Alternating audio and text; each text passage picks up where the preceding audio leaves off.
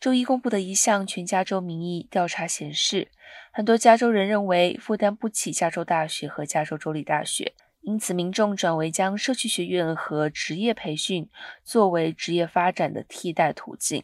不过，在接受调查的加州居民中，有超过四分之三的人依然认为四年制的学位很有价值。但他们对今天高等教育是否仍然像过去一样有助于获得更好的经济机会存在分歧。百分之五十三的人认为依然如此，但也有百分之四十五的人表示怀疑。